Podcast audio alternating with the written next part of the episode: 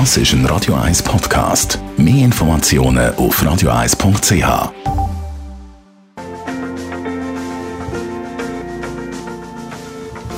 In Vino Veritas mit dem Radio 1 wie expert Carsten Fuß. Ah, und da geht es heute wirklich um etwas sehr Unangenehmes, wo aber leider gar nicht so selten vorkommt. Ich rede mit unserem Radio 1 wie experten Carsten Fuß. Es gibt ja immer die Situation, man öffnet einen Wein, freut sich enorm drauf und dann schmeckt er nach Zapfen. Dann sagen wir, ah, der Wein hat Zapfen. Wie entsteht das? Ja, das ist übel, gell? Also, Brutal. Ja, ich, es schießt mich jedes Mal an. das ist grauenhaft. Nein, das ist äh, ähm, eben dieser die berühmte Zapfengu, der äh, entsteht eben durch die, äh, durch die nicht korrekte Behandlung von, von dem Naturkork.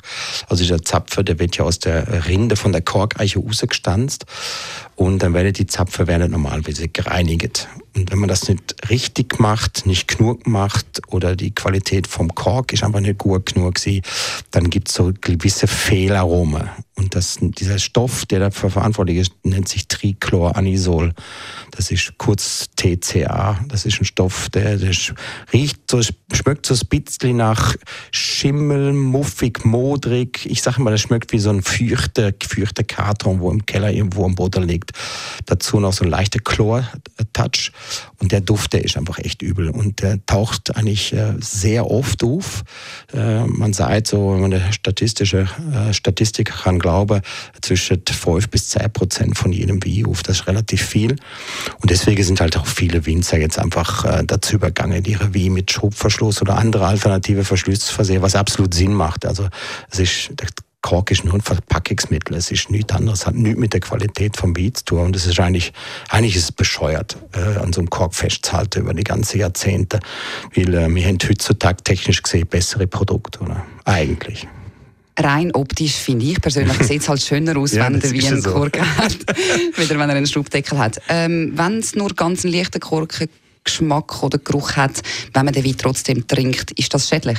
Nein, schädlich ist es nicht. Es macht einem nichts. Es ist, äh, hat keine negativen Auswirkungen.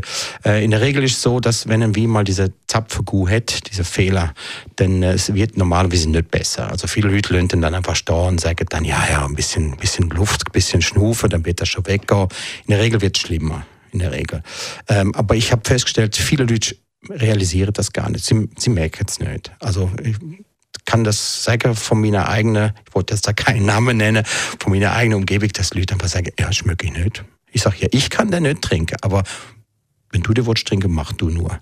Aber es sind wirklich, äh, viele Leute schmecken das nicht.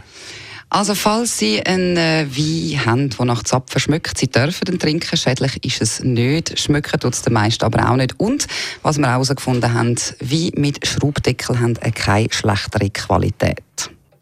Wie immer können Sie das alles nachlesen als Podcast auf radio1.ch.